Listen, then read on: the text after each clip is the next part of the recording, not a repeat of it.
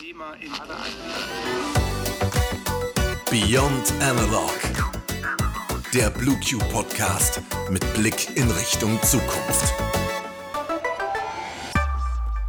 Herzlich willkommen zu Beyond Analog, dem BlueQ Podcast rund um die digitale Transformation. Diese Woche nutzen wir die Chance, dass unsere zwei neuen Arbeitskollegen Amaury und Lukas noch ganz frisch dabei sind und noch im sogenannten Onboarding-Prozess stecken. Das ist unser Stichwort Onboarding. Wie wichtig dieser Prozess ist und was es genau zu beachten gilt, darum geht es heute. Na du, wie waren deine ersten Tage so? Sehr schön, danke der Nachfrage. Wir haben ja am Campus Ling ein kleines Büro, wo wir uns alle getroffen haben, um uns nochmal zum Beispiel persönlich besser kennenzulernen und uns beispielsweise auch unsere Laptops übergeben wurden. Das stimmt, da war ich auch. Und da war ja auch schon ein bisschen was vorbereitet, oder wie sah es aus? Genau, also im Prinzip waren die Laptops schon alle komplett eingerichtet. Das bedeutet, das Betriebsprogramm war installiert, das Mailprogramm war eingerichtet, natürlich äh, Microsoft Teams, das wir ja für unsere interne Kommunikationsprozesse nutzen und sogar ein paar Begrüßungsnachrichten habe ich gefunden. Man hat also schon gemerkt, da hat sich jemand für uns eingesetzt, bevor wir unseren ersten Arbeitstag hatten. Ja, eine Begrüßungsnachricht habe ich ja höchstpersönlich verschickt, Mhm. aber das stimmt. Da haben wir viel Wert drauf gelegt, ist aber eben auch super wichtig. Ihr sollt euch ja direkt willkommen fühlen. Das habt ihr auf jeden Fall geschafft. Perfekt, Mission erfüllt. Ich glaube allerdings, dass das nicht immer überall so läuft, weshalb wir in dieser Folge mal über das sogenannte Onboarding sprechen wollen. Die Relevanz dieses Prozesses wird nämlich oft unterschätzt. Onboarding, also quasi übersetzt als Einführung oder Willkommen heißen, wird immer wichtiger, da es heute auf dem Arbeitsmarkt viel mehr Fluktuation gibt als früher. Während man früher eher einen Arbeitgeber hatte, wechseln manche Angestellten heutzutage sogar alle drei bis vier Jahre ihren Arbeitsplatz. Außerdem spielt Fachkräftemangel eine große Rolle. Das ist ja nicht nur ein Begriff, sondern auch die Realität. Nicht umsonst spricht man heute eher vom Arbeitnehmermarkt anstatt vom Arbeitgebermarkt. Genau, da gab es eine Wende. Heute müssen sich Unternehmen attraktiv präsentieren, um die Arbeitnehmer zu erreichen, die es braucht. Stichwort Employer Branding. Die Unternehmen bewerben sich also aktiv bei potenziellen Arbeitnehmern. Der Arbeitgeber sucht sich letztendlich also gar nicht mehr nur seine Arbeitgeber aus, sondern auch der Arbeitnehmer seinen Arbeitgeber.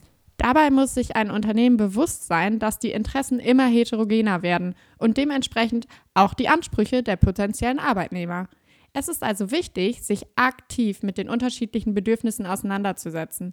Hat es die Konkurrenz nämlich besser gemacht, ist ein attraktiver Arbeitnehmer schnell weg.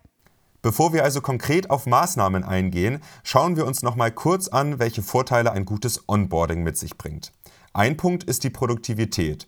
In meinem Fall war es ja so, wie bereits schon erwähnt, dass mein Arbeitsgerät vor meinem ersten Arbeitstag vollständig eingerichtet war. Ich konnte also direkt mit meiner Arbeit, mit der Ausübung meiner Kompetenzen beginnen, ohne eigenständig in der IT in den Accounts rumfuschen zu müssen. Das macht es nicht nur dir einfacher, sondern beugt auch Fehler vor. Du kennst dich anfangs ja einfach noch nicht so gut aus und beim Rumfuschen könnten da ja auch Fehler passieren, die vielleicht sogar schlimmere Folgen haben. Da sollte sich ein Unternehmen also dreimal Gedanken drüber machen. Und nicht zu vergessen, steigert das auch noch die Motivation, wenn man direkt loslegen kann und nicht erst noch tausend Sachen einstellen muss. Das habe ich auch absolut so wahrgenommen. Das hat auch direkt meinen ersten Eindruck geprägt und der erste Eindruck zählt ja bekanntlich. Das bindet einen natürlich an den Arbeitgeber, zum anderen trägt es auch indirekt zum Employer Branding bei. Wer zufrieden ist, vielleicht sogar begeistert, der lässt zum Beispiel auch in seinem Bekanntenkreis sicherlich ein gutes Wort über seinen neuen Arbeitgeber da. Und im besten Fall gewinnt man so nicht nur einen, sondern vielleicht sogar mehrere Arbeitnehmer.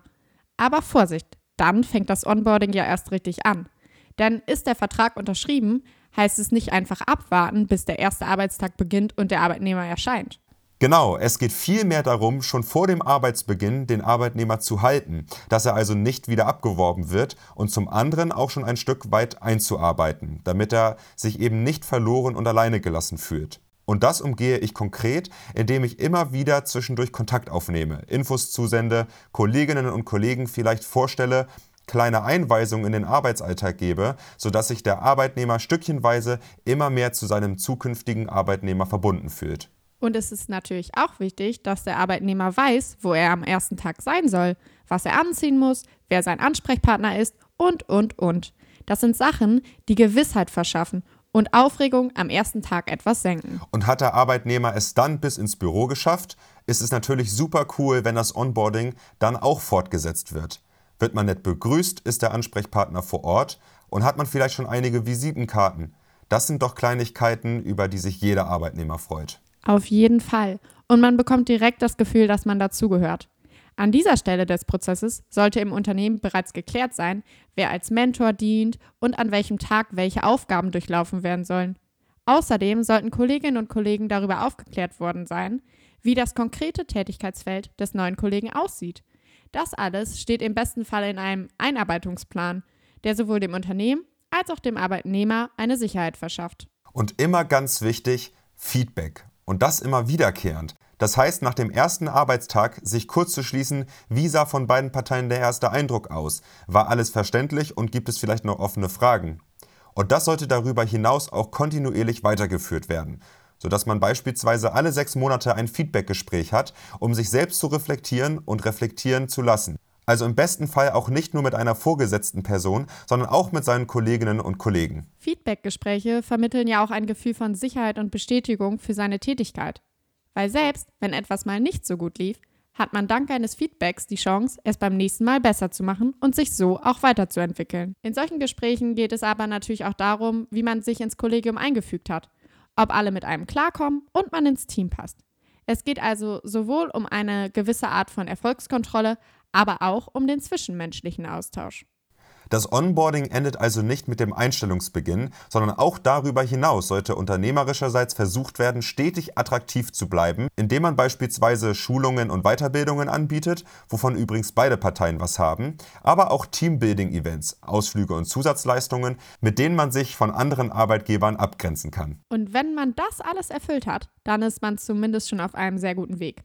Wir hoffen, dass euch die Folge ein bisschen dabei helfen konnte eure Onboarding-Prozesse zu überdenken und gegebenenfalls auch zu optimieren. Damit verabschieden wir uns mit dem Nice to Know der Woche.